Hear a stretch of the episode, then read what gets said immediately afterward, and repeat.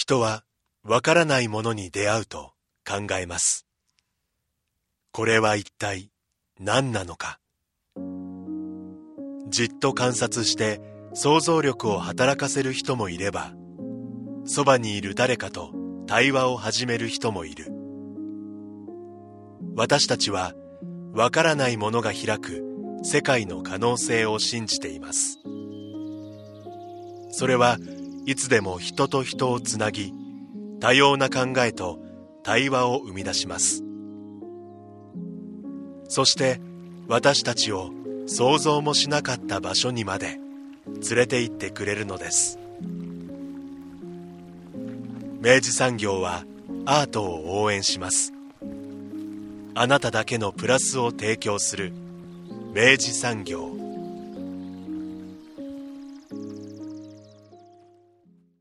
明治産業プレゼンツアワーカルチャーアワービュー今週は筑後の九州芸文館で開催されているアーティストインレジデンス2022インドネシアについて特集します。スタジオには当番組プロデューサー、三好です。おはようございます。おはようございます。アーティストインレジデンス、まあ、この番組を聞きの方はもうお馴染みだと思うんですけど、はい。まあ、改めてここで簡単にお伝えすると。あの、まあ、要はその対象地域にですね、うん、アーティストなり、まあ、リサーチャーの方が、うん、えっと、やってきて、うん、で、まあ、現地でまあ、その、あの、交流も含めてですね、うんうん、リサーチを行って、で、まあ、何かしらその作品だったりとか、うん、まあ、ある形態で、まあ、その、発表をするというような活動のことを、まあ、アーティストインレジデンスというのだと思うわけですけれども、まあ、今回はそれのインドネシア編が、芸文館で行われているということですね。うん、えー、九州芸文館、そしてまあ、羽鳥さんといえば、はい、やっぱりインドネシアというのが浮かぶんですが。はい、あの、我々の番組としてもですね、最多出場を誇る、うんうん、あの、羽鳥さんですけれども、あの、去年ですね、あの、芸文館を会場に、まあ、コレクティブと考えるパンデミック以降のアートの可能性ということで、うん、まあ、インドネシアのですね、コレクティブ、あの、様々なコレクティブがあるわけですけど、まあ、その人たちをですね、あの、集めて、うん、まあ、その、オンラインでですね、あの、トークだったりとか、いろんなことをやってった活動がありまして、まあ、それが本当に非常に僕らとしても、あの、ヒントが多くてですね、面白い番、あの、ことでもあったので、うん、あの、まあ、番組で、あの、繰り返し、まあ、ご紹介させていただいたんですけれども、うん、まあ、そこからの流れもあって、うん、まあ、今年、あの、新しい取り組みとして、まあ、このアーティストインレジデンスインドネシアが、えっと、芸文館で開催されるということで、うん、これは非常にですね、うん、ちょっとやっぱり興味があるなと思って、改めてご紹介をさせていただく次第です。はい。今回は九州芸文館の学芸員、羽鳥祐樹さん、そしてアーティストの安軍さんにもご出演いただいております。まずは前半をお聞きください。今回は九州芸文館の学芸員羽鳥さん、そしてインドネシアのコレクティブ、クチョアックティムルのアングンさんにお話を伺っていきます。えまずは、羽鳥さんにいろいろ伺っていきたいんですが、羽鳥さん、もう最多出場になるぐらい。本当ですね。この番組ではもうすっかりお世話になっている、あの、もう、あの、あえてこう言わせていただきます。お抱え学芸員と、えー、愛を持って言わせていただきますけど、あの、そんな羽鳥さんですけれども、よろしくお願いします。お願いします。はい、まずは、今回の取り組みについて伺っていきたいんですが、もともと羽鳥さんはあのインドネシアのまあコレクティブ文化ですとかの研究を昔から続けてらっしゃるんですよね？はい、そうです。で、えー、この度、まずは展示などもあったそうなんですが、えー、どういった流れで、えー、今活動されてらっしゃるんでしょうか？はい、えっと、まあ、去年ですね、あの、この番組でも取り上げていただいたんですけど、あの、インドネシアのコレクティブ8組を招いて、えっと、まあ、オンラインの、えー、トークシリーズを、うん、えー、まあ、企画しまして、で、まあ、そこから、まあ、あの、コレクティブのことなどもいろんな、あの、まあ、ドキュメンター、のこととかもあって、まあ、結構注目もされているっていうところもありつつ、まあ、自分も研究を進めていたんですけど、まあ、その過程で、まあ、あのこの芸文館の方ではあの今までずっと韓国とあのアーティスト・イン・レジデンスのあの企画をずっと続けてきてた経緯があったんですけど、そのまああの韓国とやってたものをもう少しこう枠をこう広げてみようみたいな話が文館の方で出ていましてでちょうど去年はその自分のあのコレクティブの企画があってでまたそれとは別にアジア国際美術展とかもあの開催されてたりとかしたので、まあ、その流れでこうどんどんこうアジアの広範な地域のどんどんこう紹介したり、まあ、そういう人たちに来てもらったりと。で、でインドネシアとのレジデンスをこう、まあ、やってみないかというような話が出てたんですね。で、そこで、あの、自分が一つ思ったのは、まあ、やっぱりただこう、アーティストを呼んできて滞在してもらうっていうよりは、まあ、せっかくだから、その、コレクティブとの、あの、いろいろこう、つながりもできたし、えっと、これ、向こうのコレクティブと共同して、何か一緒にこうできないかなっていうような、そういうのがまず自分の中に初めにあったんですね。で、今回その、まあ、向こう側のコーディネーターというか、協力相手として、まずその、えっと、去年のトークの第3回に出てもらったクワンサン・クンストクリングの、あの、人たちに、まあ、ちょっと協力をしてもらうようになって、で、クワンサン・クンストクリングが、まあ、あの、インドネシアのジャワ島のスラバヤっていうところを、あの、まあ、ベースに活動しているので、今回そのスラバヤのアーティストを、まあ、ちょっとこっちに呼んで、あの、レジデンスを何かやってみようかっていうような話から始まっていったんですね。で、その時に、えっと、まあ、向こうでちょっと、あの、芸文館のこの話とかをしていく中で、まあ、それにこう、あったような、このレジデンスをするに、こう、まあ、ちょっと適したようなアーティストとか、まあ、コレクティブとか、いろいろこう、ピックアップしてもらって、何回もその、まあ、競技というか、一緒にこう話し合っていく中で、今回じゃあちょっと、その、クジャクティムルっていうコレクティブを呼んで、えー、一緒に何かやってみようかっていう風な形になって進んでいったっていうのがあります。で、今回はまあちょっといろんな事情もあったんですけど、とにかくまず来た時に最初に展覧会をするっていうことになって、で、そこではその、スラバヤにいた時のその活動と、まあ、スラバヤのにいた時に、まあ、その日本に来るっていうことになったことを、まあ、考えて、テーマとかをちょっと考えてもらって、まあ、ある種ちょっと自己紹介的な展覧会をしようと。で、えー、そこでまず一つ7月来たばかりのところで展覧会をしました。で、そこから、えー、リサーチ活動を進めていって、で、そのリサーチも、その展覧会のテーマと、まあ、継続してるそのテーマがあって、うん、で、そ、今度その成果を日本で、えー、8月の下旬に、えー、展覧会とかアーティストトークという形で、まあ、成果の発表をして、で、さらに彼が、その、アン軍が今回そのスラバヤに帰った後、うん、そ、そっちでも、そのスラバヤでも、えー、展覧会をその日本の成果を持ち帰って、向こうで展覧会をすると。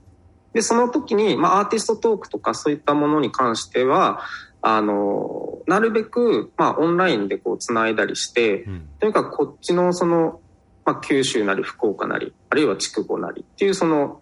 えー、現地の様子だったり、文化とかそういうこと。と、うん、そのスラバヤの人たちが、その地域同士でこうなんか交流できるような、そのアーティストだけのその、アーティストのためのその経験だけじゃなくて、それをこう、より広いなんか文化交流の、一つのこう、まああり方というか、形にして、どっちものその地域が、なんかそういうことにこう関われるような形にしようということで、うん、この日本だけで終わらないで、する場合に帰っても展覧会を最後してっていうようないう大きな枠組みとしてはそんな風になってます。面白い。まあ、ここから、えっと、まあ、あの、具体的に、まあ、どんな、あの、展示をなさられたのかとか、うん、まあ、ここからどういうことをまた引き続き計画されてあるのか、まあ、もう少し詳細に聞いていきたいわけですけれども、まずその7月ですね、あの、アングンさんたちが実際に、まあ、アングンさんがやってこられて、うん、で、えっと、展示をなさられたと。まずそこについてお聞きしたいんですけど、えっと、これは、あの、もう少し具体的にどういった展示でしたか？はい。えっと、展覧会の名前が、えー、ジン・ディプロマシーっていうふうに、うん、えー、なって、日本語では、えー、目に見えないものとの交渉というふうに、うん、えー、しているんですけど、うん、まあ、ジンっていう、えー、言葉があって、それは訳そうとすると、まあ、こうなんだろうな、幽霊だったりとか、うん、えー、お化けだったりとか、あるいはその超常現象的な、うんものだったりとか、なんかそういうこう、目に見えない力っていうものを、まあ、総称してというか、えー、人というふうに呼ばれているんですけど、あの、今回まあ、えー、呼んだコレクティブ、コチャクティムルっていうのは、あの、もともとそういう、目に見えないそういう、まあ、信仰とか神話とかそういったものにすごいこう、まあ、大きな力を感じていて、まあ、それを信じてっていうようなそういうところに興味を持って活動してるコレクティブなんですけど彼らがその日本に、えー、でレジデンスをしようと決まった時に何をしようかって考えた時にやっぱそのインドネシアとかあるいはその彼らスラバヤなのですね東ジャワですね、にあるそういうまあ人、えー、神話だったりえー、そういった信仰とかそういったものと日本のそういう、えー、まあ地域の信仰だったり、えー、そういったなんか伝説だったりそういったものをちょっとまあその比較を通してでその二国間の目に見えないもの同士のまあこう交流だったり交渉だったり、うん、そういうものを何かこのレジデンスの中でこう見ていけたらいいなっていうのが口調っていうものが中にあって提案してもらったので、で、まずはその日本に来る前に彼らが、えー、スラバヤで調べたりした日本のこととか、プラス彼らがこれまでやってきた、そのスラバヤで活動してきた、そういったものにこう取材をしたような作品っていうものを持ってきて、自分たちはこういう活動をしていて、こういうものに興味があるんですよっていうようなものを見せた展覧会になります。うんあの、今回いらっしゃるにあたって、アングンさんは、それまではまあ、日本に来たことはなかったですかね？そうです。あの、日本だけじゃなくて、海外に行くのも初めてというか、ネクチャックムーラは本当にあの、若い、とにかく若いコレクティブなので、今活動がちょうど5年目にはなるんですけど、もうメンバーのほとんどが20代前半なので、すごい若くて、で、メンバー誰もあの、海外に行ったことがないっていう状況で、本当はしかも最初、その、アン軍とは別の子が、あの、こっちに来るはずだったんですけど、うん、あの、ご両親の許可が下りずに、大変だ。その、あの、いろいろ変えなきゃいけなかったりっていうことがあったりして、それで初めてっていうこともあったんで、自分も最初あのスラバヤの方に行って、それで同じ飛行機で日本に 戻って。連れて帰ってきたみたいな。え、ちょっとせっかくなんで、でじゃあ、アングンさんはもうその、コレクティブオープニングメンバーなんですよね？そうですね。アングンさんにあの、どうやってその生まれ、そのコレクティブが、クチャクティムが生まれてきたのかって伺ってもいいですか Nah, karena teman-teman itu kan nggak ada keluarga di atau saudara di Surabaya. Jadi teman-teman yang studi di situ hmm. berpikir kalau misalkan aku sakit nanti siapa yang merawat? Soalnya kamu nggak ada nggak ada di sana, ah, nggak ada saudara, nggak ada kerabat. Hmm. Akhirnya teman ketika teman yang ada yang sakit, hmm. ada yang lapar atau ada yang kesusahan, antara teman dengan teman yang lain itu saling membantu. Hmm. Uh, akhirnya bantuan-bantuan itu terus sampai ke berkarya gitu. Hmm. Kalau kita berkarya sendiri pasti biayanya mahal, terus banyak yang perlu dikeluarin. Tapi kalau misalkan aku sama kamu, aku punya kuas uh, banyak, hmm. kamu punya cat banyak, kita bisa saling hmm. pinjam meminjam. Hmm. Hmm. Nah terus di situ akhirnya kita bisa ngumpul banyak teman, terutama satu jurusan itu kita terus rame-rame kayak bikin kegiatan, bikin kegiatan itu dari tahun 2016 sampai 2017. Hmm. Lah itu kan kita 2017 bikin kegiatan banyak, terus di tahun 2018, nah ini ya kita harus bikin nama hmm. karena kita sebut ini sebagai keluarga gitu. Apa ini namanya? Karena teman-teman ingin membuat wadah, wadah itu artinya aku kan memfasilitasi keluarga ini. Nantinya keluarga ini memfasilitasiku. Akhirnya oke okay, namanya kecoak timur supaya wadah ini kuat gitu karena kecoak kan bisa kuat hmm, tahan hmm, hidup. Hmm. Udah dibikin itu dari 2018 akhirnya kita bikin banyak kegiatan. えっとですね、最初にそのまず、えっと、まあ、基本的には同じ大学の、えー、集まりであると。で、それがスラバヤの、国立スラバヤ大学というところなんですけど、まあ、そこにあの芸術系の学科があって、まあ、そこにこういろんな地域から人がやってくるんですけど、まあ、中には彼のようにそのスラバヤ出身じゃなくて、で、そこに大学に入学するためにこうやってきてってなるとそのいう人たちは、えー、スラバヤにまあ家族とか親戚とかもいないから、まあ、一人暮らしをしなきゃいけないと。でそうなった時にそのじゃあ一人暮らしをしてるその人が病気とかになったらあの誰がこう世話をするんだろうかと。でそういうところからそのお互いがお互いをちゃんとこうなんかケアできるようなっていう、まあ、システムというか、そういうところからこう、まあ、集まりっていうものがこうできていって、で、それがこうずっと続いていく中で、まあ、その芸術学科だったっていうこともあって、それがこう作品制作っていうところにもこうつながっていくようになったと。うん、で、えー、最初それがまあ2016年から2017年の頃に、まあそういう活動がどんどんどんどん増えていって、で、その2018年の時に、あの、やっぱりこれにこう名前を付けた方がいいんじゃないかということになって、うん、で、あの、名前を、その、まあ、コチャッティムルというふうな名前を付けたんですけど、えー、クチョワっていうのが、まあ、ゴキブリっていう意味なんですね。はい、で、ティムールは東。で、まあ、ティムールはそのまあ東ジャワなので、そこからの東っていうことなんですけど、まあ、どうしてゴキブリなのかというと、やっぱりゴキブリっていうのが、まあ、すごいこう、本当に昔からずっと生き残ってきてる。だからこの、まあ、いわゆるこう家族のチームというか、その、この集まりが、これからもずっとやっぱりこう続いていける、強くこう生きていけるようにっていうので、まあ、コチャティムルという名前をつけて、で、活動を実際、まあ、そこからどんどん本格的にさせていったっていうようなところが、まあ、彼らの始まりという普段の活動は割とこういう美術系のあの活動が多いんですか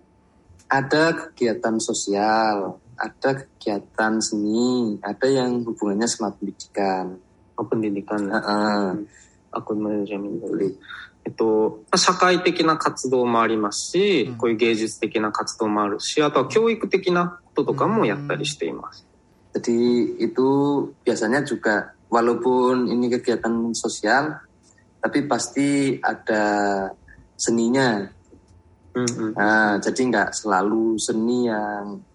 murni gitu. Mm-hmm. Nggak berpisah. Nggak ber, uh, mm-hmm. Jadi kadang-kadang kayak waktu kemarin awal pandemi teman-teman itu nah bikin program namanya Jumat berbagi. Mm-hmm. Itu Jumat itu free day, mm-hmm. berbagi itu jadi kita ngumpulin bahan-bahan dari masyarakat yang punya kelebihan hasil panen. Mm-hmm.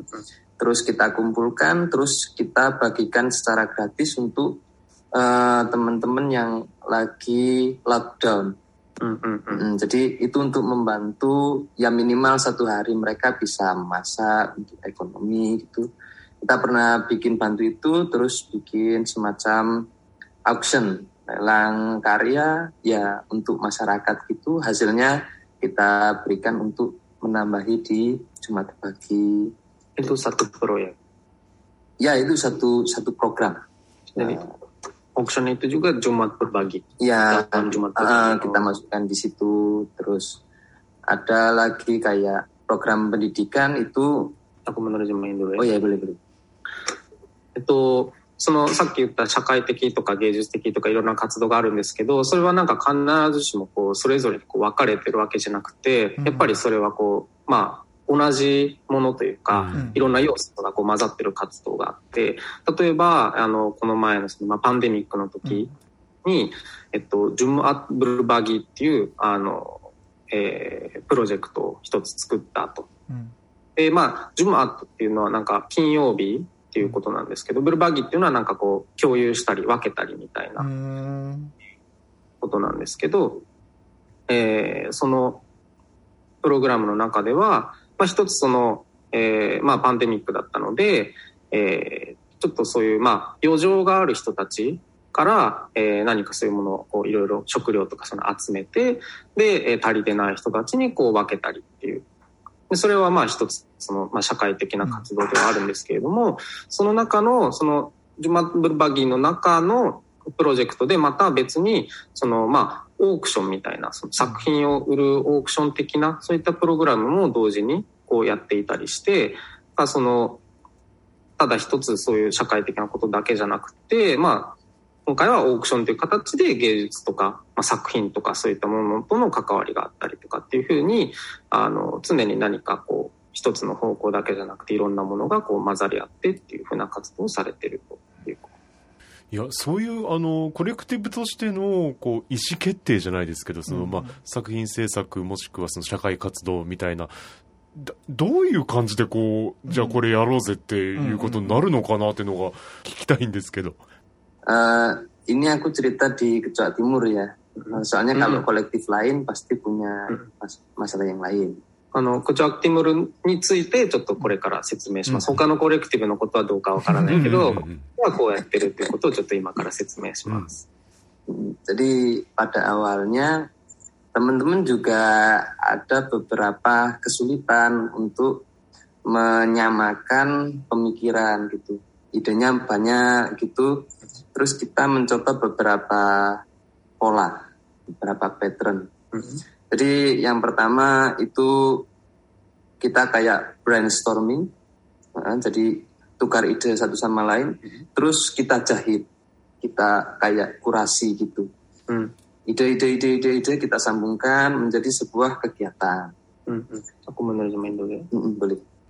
確かに、その、やっぱりいろんな人がいるから、その、何かをこう、一つの形にしていくっていうところには、まあ、多少そういう難しさみたいなものはあるんですけど、うん、彼らがやってる方法としては、まずその、まあ、ブレインストーミングをして、とにかくまず意見を出し合う、交換し合う。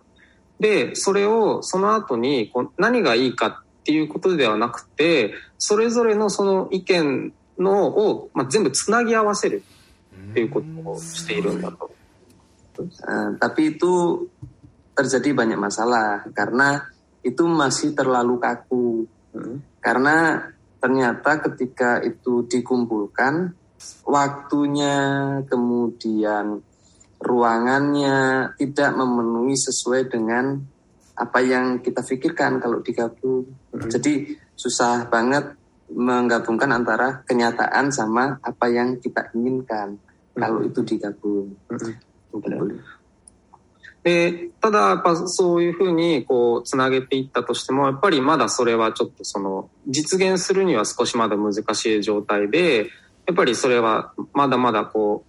えー、実際のその状況とそういうこう理想的なものをつなぎ合わせたものにはやっぱり少し乖離があってそのまあ時間期間をどうするかとか、まあ、それに対するこう部屋とか場所とかそういったものがどうなのかっていうところにまだ大きな問題をそれは抱えている状態です。Karena kita menemukan banyak masalah, itu kita akhirnya ada evaluasi, terus kita kembangkan Jadi ada cara-cara yang lebih efisien sekarang. Jadi setiap individu, aku gini punya ketertarikan pada satu hal. Terus teman yang lain ada ketertarikan pada satu hal. Akhirnya programku sesuai dengan apa yang aku apa tertarik gitu. Aku tertarik sama ini, aku bikin kegiatan itu akhirnya di situ sekarang sistemnya lebih kayak aku punya ide uh, kecoa timur punya waktu kapan untuk bisa bantu aku untuk jadi terus kita bikin timeline jadwal akhirnya ruang waktu bisa sesuai dengan keinginan setiap masing individu lah terus bagaimana dengan kolektif itu sendiri kolektif itu sendiri sudah ada di uh, fokusnya masing-masing. Aku di penelitian, Krismun di uh, bagian instalasi, Rifan di video. Itu yang lain membantu. Uh, uh, jadi kalau waktu programku yang lain membantu aku, Chris Moon bikin program, aku membantu Chris Moon, yang lain membantu Chris Moon. Mm-hmm. Rifandi ada program, aku bikin apa? Aku bantu Rifandi, Chris Moon bikin Rifandi. Akhirnya eh, kata-kata yang di awal tadi, aku memfasilis, eh, memfasilitasi kecuak timur. Akhirnya kecuak timur juga bisa memfasilitasiku. Nah, mm-hmm. Nah itu kolektif bisa hidup lebih fleksibel. Oh. Itu さっきのその全体をこう生かすこうやり方一緒につなげてやるやり方っていうのは、まあ、その、いろんな問題がそこであったので、その、また、さらに先に、コジャクティムルが取った方法っていうのが、その、個人で何か、え、やりたいことがあったっていう時に、それを、残りのそのメンバーが、こう、手伝えるような、そういう、こう、まあ、機関を探すと。で、えー、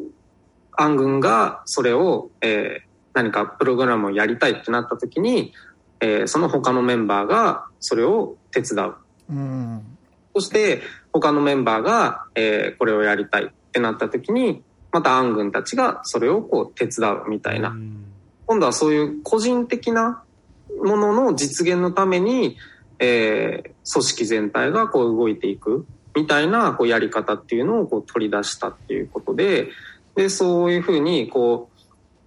全体としてっていうものが今までコレクティブの中で結構いろいろあったんですけど、うんうん、彼らのやり方は今度はその個人がその全体に助けられて、うん、でまた別の個人がってなった時に助けられた自分はその全体の一つとなってその個人を助けてっていうようなやり方で今はそれが結構うまく回ってるみたいでコレクティブ全体がそうするとかなりこう柔軟な形で回っていけるっていうのが彼らのやり方のようです。めちゃくちゃ面白いですね。そのなんかちょっとシステムの話で、うん、あの自分も彼らの話を聞いててすごい面白いなと思ったのが、うん、まあ、あの去年のトークでもあの日本人の視聴者がいつもやっぱり気になるのが、そのまあ、資金的な問題、どうしてるんですかっていう質問すごい多かったんですよね。彼らもまああのいろんなところにこう展覧会とか呼ばれたりしたら、まあ、アーティストフィーをもらうんだと。うん、でそのまあ通常はおそらくまあそれが多分自分の生活の糧になったりとか、まあ次の作品制作になったりとかっていうような感じなんですけど、うん、彼らはその アーティストフィーをもらったら、なんかヤギを買うんです。ヤギをはい。ヤギを買うんです。で、小さい子ヤギを買って、それを育てると。で、今度大きくなったらそれが、その大きくなった時のその値段で売れるだと。うん、はい。いうふうに、そのなんか、ヤギの、なんか、ヤギを使った、まあ、投資というかなんかそういうことをするんですよね。はい、でそれでこう、あの、資金がこう回っていくと。彼らがその、どうしてヤギを使うのかっていうところで、それはその、例えば暗軍の、まあ、実家が、そういうことにこう長けているっていう。で、暗軍も小さい時からそういうことに精通してきてたから、それだったらこういうふうにこうできるみたいなことがあって、彼らはその、ヤギを飼うっていうことをどこかで学んできてこうしようってしたわけじゃなくて、うんその彼らもあの去年トークに出たグッドスクールの,、あのレギュラーコースの3期生でこう、まあ、そこで学んでる経験があるんですけどそこでそういうこうなんかお金のこう、まあ、運営の回し方というかそういったようなことをこう学んだようで、でもそれはやっぱりジャカルタのやり方なんですよね。だか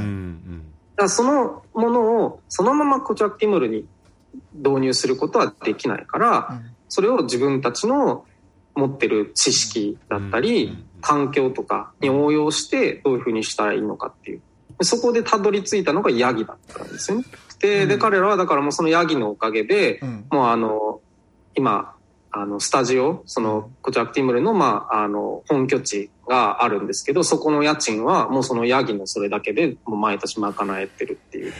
やっぱだからこの話で大事なのは、その、あの、いかにその、なんて言うんだろうな、えっと、自分たちが持っている武器というか、知識とか経験みたいなものを、どう、どう使えるかっていうことを、とにかく徹底的に考えて実践してみるっていう、なんか、そこかなって感じしますね、なんかね。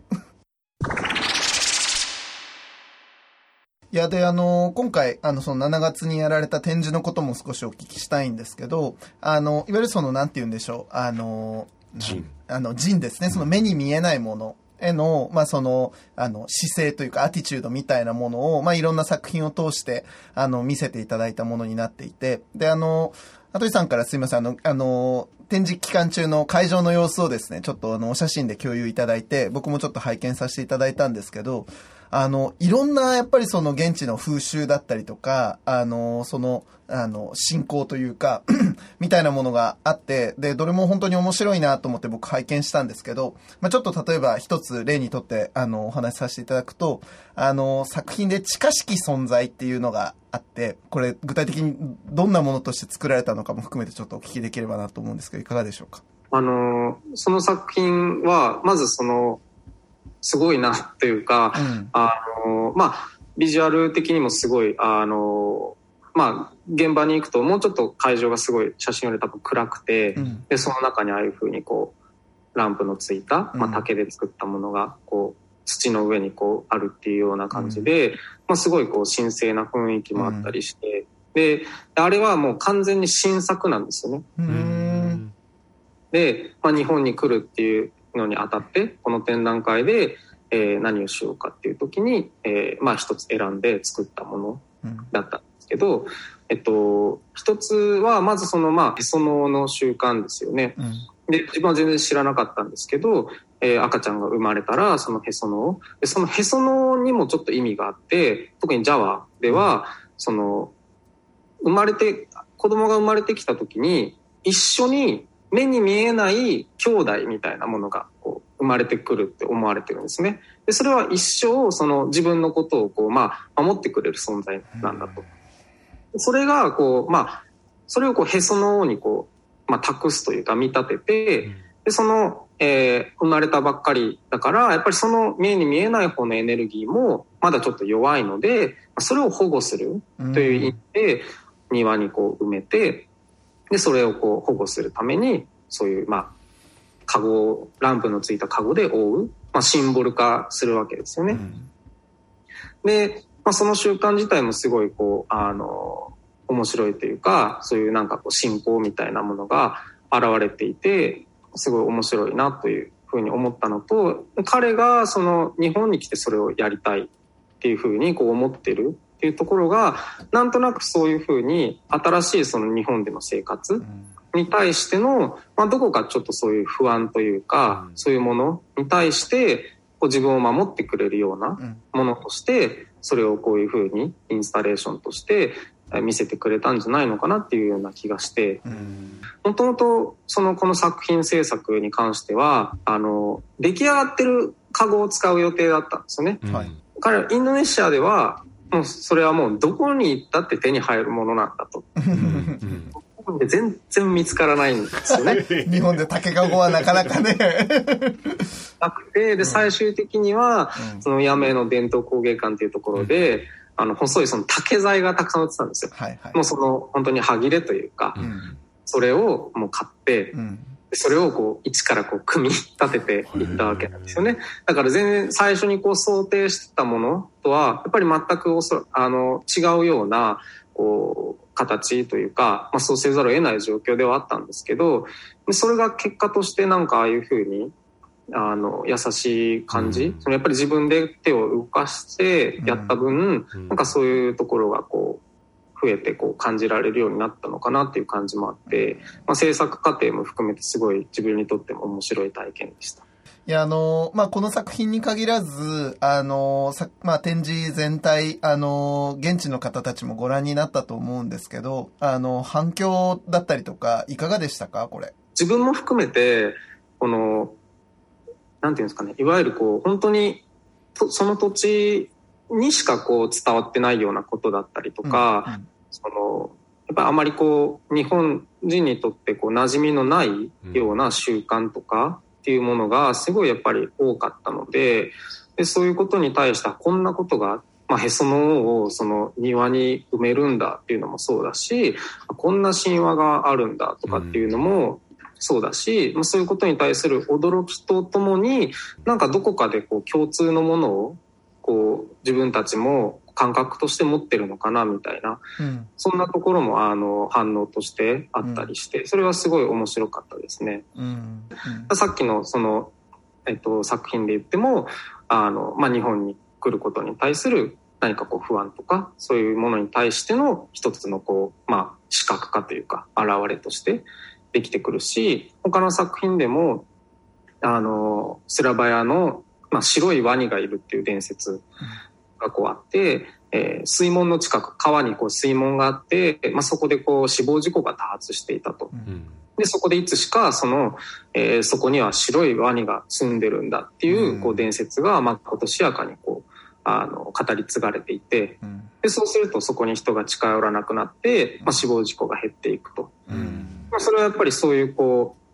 何かこう水に対するこう恐怖だったり、まあ、そういう事件に対するこう恐れとか不安っていうものが白いワニっていうものにこうなって現れてくる。うんっていうふうな形で、そういう不安とか恐れが、こう、何かそういうものをこう作り上げていってるんだっていうことをすごいこう言ってて、それは確かにそうだなと思って、で、彼は今そういう、その、この地域の人たちがどんなことにこう、恐れを感じたり、不安を感じたりするのかなっていう、その集団が何に対してそういうものを感じるのかっていうのに興味を持ってリサーチも続けているっていう点で、うんそれはすごい面白いなと思ったし、この地域で言えば、例えば川がすぐ近くにあって、まあ、その周りに神社がたくさんあるわけですよね。うん、で、一つ一つのちょっと由来までわからないですけど、やっぱりこう水難があった時とかに、それはやっぱり神様の、その、が怒ってるんだというふうに考えて、神社で祀ることによって、まあ、それをこう怒りを鎮めてもらったりみたいな。うん。そういうことの表れであったりもするだろうし、うん、そういうとこはやっぱなんかいろいろ共通もしてるし、うんで、それが日本ではそういうシンボルになってこう現れていってみたいな、そういうところが、こう彼は今かなりリサーチを通して、で、比較を通して、この後の、えー、政策だったり活動につなげていってるっていうような感じで、それがすごい自分も興味持って見てます。うん目に見えないもの、まあ、っていうのはやっぱりそのそれをこう信じる人がどれだけいるかとかどれだけ受け継がれていってるかっていうのがやっぱ大きな、要素の一つだと思うんですけど、そう、今回の7月の展示、僕も拝見させていただいて、やっぱりその中には、その、廃れていくじゃないですけど、あの、神話として語り継がれなくなっていく次第にっていうものもあるんだなっていうのが、そのあたりもやっぱり一緒だななんて思いました。そうですね。その、あの、服と写真の作品だったんですけど、うん、あの、まあ、あるお話があって、そのお話は基本的にはインドネシアのそのまあオランダ植民地行政に対するその闘争のシンボルとして語り継がれてたんですよね。うん、それにこう立ち向かっていく不公平なことにこう立ち向かっていくシンボルとして語り継がれていたと。で、それはある地域が、実際の地域がこう舞台になっていて、でその地域の以外の人たちはその話を実際にあった話だとして信じてる。うんうん、でもその地域の人たちだけは、その話をもう信じていないんだって。それはなぜかと言ったら、その主人公のお墓がこの地域にありませんって。だからその、その地域ではもうその、まあ、神話伝説の力がもう失われていってしまってるんですよね。彼らはやっぱりそういう話とかそういうところにやっぱりすごい力を感じていて、それをこの今の時代にどういうふうにこう、またそれをこう復権というか、適した形で、えー、見せていけるのかっていうことをすごいこう考えていて、その作品においては、まずその彼らはお墓を探しに行った。うん、この地域に。うん、でも、お墓は確かに見つかってなくて、今でも。うん、じゃどうしたらいいだろうかっていうことで、まあ、その話を現代的にこうアレンジをして、うん、えー、再演したんですよね。で、それはやっぱりその地域の人たちがもう一度この話をしてくれるように、ということで、まあ、ある種芸術的な形でそれを現代の問題にこう合わせていって、例えばそのオランダの圧政でに苦しむシーンでは写真の中ではあの川が汚れていて、いろんなもうゴミがたくさんになっているっていうような現代の問題に置き換えて、で、オランダに立ち向かっていくシーンに関しては、えー、そのゴミを回収して、船でこう、勇ましくこう旅立つシーンみたいにして、こう、写真が構成されてっていうふうに、その話も現代風に再構築して提示していって、で、そういう目に見えないものの力、そういうものを信じる力っていうものをもう一度みんなにこう持ってもらいたいみたいな、そういうところがあるのかなと思ってそれはすごい面白い試みだなというふうに。これを経てですよ。うんうん、で、今、あの、絶賛、まあ、その、えー、次なる8月のですね、えっと、まあ、成果点と言いましょうか、あの、ものに向けた、まあ、リサーチが進んでいるんだと思うんですけど、今、あの、その成果点に向けたリサーチは、あの、まあ、今ちょっと軽く、羽鳥さんからもお話あったんですけど、改めてちょっと今、アングンさんどんな感じで進めてらっしゃるのかみたいなのってお聞きできますか？Ya, yang aku riset kan awalnya memang mengenai ketakutan kolektif. Jadi sebenarnya kata kolektif itu bisa dipakai untuk menyebutkan masyarakat gitu banyak kumpulan. Uh, ketakutan-ketakutan itu kan membuat aturan, rule yang tidak kita sadari dan itu aturan yang irasional. Tapi kebanyakan aturan itu memang tujuannya baik. Nah, aku makanya kemarin mempelajari uh, apa sih simbol-simbol yang membuat masyarakat kebanyakan masyarakat di sini takut? Karena ada yang takut itu karena benar-benar ketakutan ada yang karena segan atau apa ini dihargai gitu. Takut itu kan ini harus dihargai di, dihormati. Nah, aku meneliti banyak simbol yang itu sebagai simbol ketakutan atau menghargai dari masyarakat. Aku juga mempelajari yokai, ya, perpindahan dari simbol-simbol hewan-hewan, simbol-simbol manusia, itu kan ya itu pasti semuanya penuh dengan distraksi. Gitu. Kalau hewan yang didistraksi digabungkan antara satu hewan dengan hewan yang lain menjadi yokai, menjadi menakutkan. Aku mm, berpikir jika ini bisa dijadikan sebuah karya seni, setidaknya itu akan menjadi semacam benih yang bisa diteliti untuk mengatasi permasalahan-permasalahan sosial yang aku temui di sini. Contohnya seperti e, masyarakat di sini yang kalangan mudanya lebih memilih ke kota, gitu, Fukuoka hmm, yang hmm, ramai. Di sini sepi, Uh, kenapa itu bisa terjadi? Uh, apakah ini bisa memakai seni, termasuk memakai simbol-simbol visual yokai? Mungkin bis, kita bisa bikin kayak ini yokai pemakan eh, anak-anak yang keluar dari apa cikuku gitu misalkan itu secara bercandaannya. Gitu. Hmm, hmm, hmm. Itu kalau anaknya keluar dari Cikugo uh, itu uh, yoganya datang. Yoganya datang, makan mereka gitu kan. Terus yeah, yeah, yeah. makannya itu mereka akan menjadi stres, gitu, hmm. mendapatkan kesialan, hidupnya agak terarah gitu kayak itu sebenarnya bisa itu bisa dibikin dan itu akan aku pikir akan menjadi bermanfaat karena semua tempat berhak mempunyai uh, apa ya keramaian yang sama ごめんなさいね。boleh, silakan. えっと、リサーチは先ほどちょっと自分からも話したような、まあ、その集団の、えー、何かに対するこう恐れとか、えー、まあ不安とか、そういうものに、まあ、フォーカスしてやってきていたものがまず一つあって、で、それをこうやっぱり見ていくと、その、えー、まあ社会が何かその、まあ、そういうものを使ってこう、まあルールをこう作るわけなんですよね。で、えー、まあそれは、その、シンボルとしてはなんかちょっとこう怖いものとかをこう使ったりして、えー、やるんですけど、でもその目的は、まあ実際はこう、いいことっ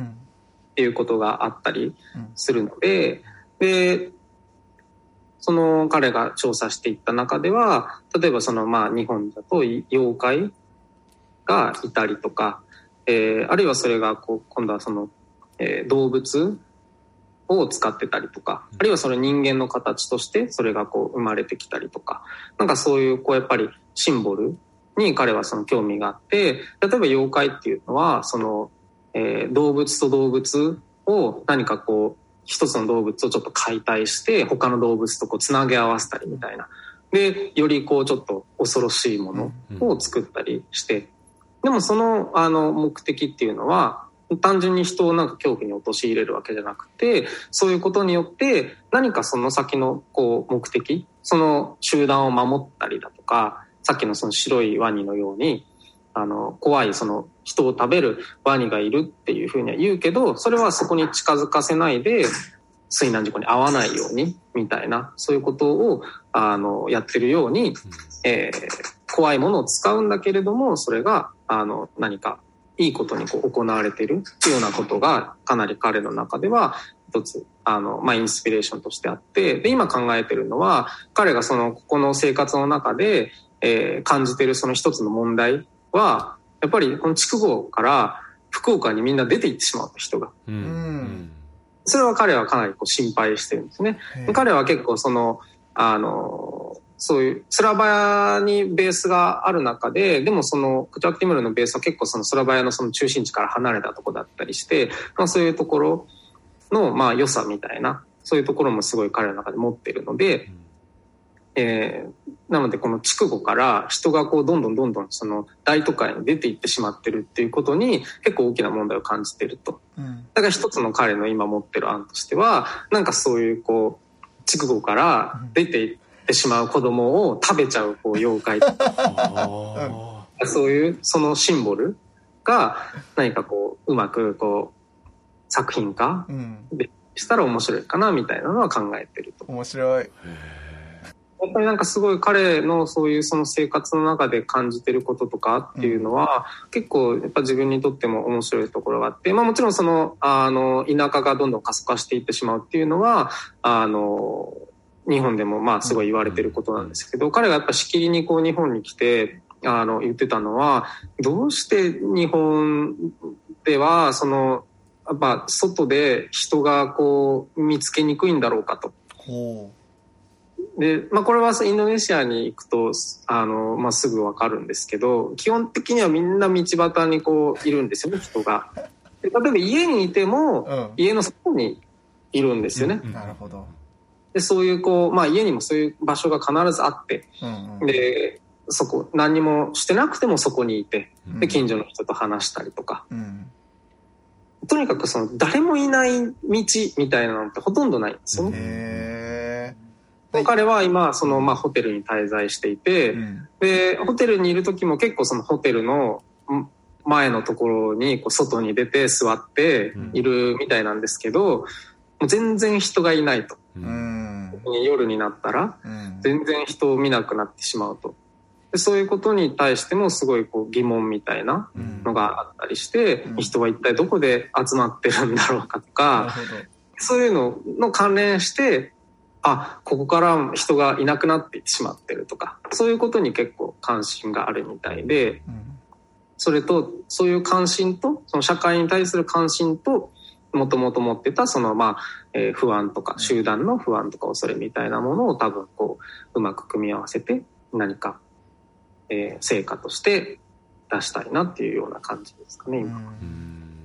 うん、いや、本当これ展示楽しみですね。これが、えっと、8月の、えっと、今の予定では、収録時の予定では、はい。20、21のところでオープンして、はい、そこでアーティストトークをして、で、展示はその後も続いていくっていうような感じで構想しています。8月20日、土曜日、うん、まあ、立ち上がりになるかなという今イメージですね。で、アングンさんが帰国されるのが27日の予定で、はい、8月27日ですね。で、スラバヤでもまた、あの、成果展じゃないですけど、はい。何らかの場があるんですよね。おそらく10月の中旬から下旬ぐらいになるかなっていうところなんですけど、うん、で、それは場合でもこう新しくあのユニコーンっていう名前の、まあちょっとそのアートスペースというか、アートだけに特化してるわけじゃないんですけど、ちょっとそういう若い子たちがこう運営してるスペースがあって、そこでちょっとあの展覧会なり、えー、トークなりっていうものをやって、お互いの地域同士のこととかを、まあなんか交流、交換できたらいいなというふうに思ってます。その様子をこう我々、日本のものが感じる機会はできるんですかね？あ、それは、あの、なるべく今考えてるのはやっぱオンラインで、うんうん、あの、つなげるようにしたいなっていうのと、あとこの、まあ全体のこの企画を通して、その、えっと、最初の展覧会、日本での成果展、うん、そしてスラバイでの、えー、展示っていう風な、全体を含めた記録集はちょっと作ろうと思っているので、それで最終的には雰囲気とかは掴んでいただけるようにしたいなと思ってます。あの、クチュアックティムルの活動も含めて、あの、ぜひとも引き続きですね、番組も含めて、あの、見守っていきたいと思いますので、あの、応援しております。ありがとうございます。えー、今回はありがとうございました。ありがとうございました。明治産業プレゼンツアワーカルチャーアワービューエンディングの時間となりました。個人的にはあの、やっぱり、コレクティブのまあ、あの、東のゴキブリにおけるこれ、あの、うん、意思決定の仕方がすごい面白かったですね。あれめちゃくちゃ面白かったですね。うん、いや、本当に、あのー、なんだろうな、相変わらずやっぱコレクティブの話を聞くと、うん、あの、ヒントが多いというかですね、あの、日本の今僕らの、あの、まあ、物事の決め方だったりとか、うん、あの、なんて言うんだろうな、その、な、何か一つ形にしていくやり方みたいなものっていうのが、うんいかになんかこう、あの、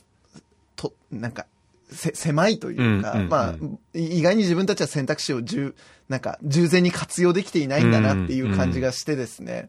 うんうん、あの、改めて本当になんかやっぱり、こういういろんな話を聞くってのは本当に重要なことだな。自分の、日々にこんなにリフレクションがあるものだなということをしみじみと感じております。あと、まず、来る、来る時に来た時に展示をするっていう、うん、そのプロセスも、確かにって思いましたね。新しいですよね。うん。うん。だし、なんかあの、そこからまたこうね、成果点に向かっていって、うん、まあどういうふうな新しさが、あの、生まれていくのかっていうのもね、なんかこう、経過も見れるっていうところを含めて、うんうん、とっても面白い取り組みだなと思って、あの、これ8月20日土曜日から、うん、これの予定。予定ですね、うんうん。あの、本当に期待したいと思うので、あの、ぜひ、あの、番組を聞きの方もですね、あの、芸文館、いい場所なので、うん、近くにはもうめちゃくちゃだだっ広いですね、気分のいい公園もありますんで、はい、で、あの、そのすぐそばには、あの、入浴施設もありますんでね、うんうん、温泉施設もあります完璧ですね。いや、もう完璧ですよ。あの、チビ連れて行くには最高のエリアなので、あの、子供、あの、子連れの方もぜひですね、はい、行かれるとよろしいんじゃないかなと思います。はい、はいアワーカルチャーアワービューはラジコのタイムフリー機能を使ってもう一度聞くことができます。詳しくはラジコで検索してください。そして番組の特集はポッドキャストでも聞くことができます。Spotify ほか各チャンネルで随時更新しています。詳しくはラブ f m のホームページからアクセスしてください。そしてアートや映画などカルチャーに関するレビュー随時お待ちしています。メールアドレスは 761-lovefm.co.jp まで。お送りいただく際はタイトルか冒頭部分に Our Culture, Our View 宛て、もしくは頭文字を取って OCOV とつけてください。三好さん今週もありがとうございました。ありがとうございました。Our Culture, Our View ここまでのお相手は佐藤智康でした。また来週。お引越しに伴いガス電気を使いたい、または止めたいとお考えのお客様、お引越しが決まったら明治産業へご連絡を。アプリからでも、インターネットやお電話からでも、24時間いつでもお受け付けいたします。お引越しのガス、電気のお問い合わせは、明治産業までご連絡を。あなただけのプラスを提供する、明治産業。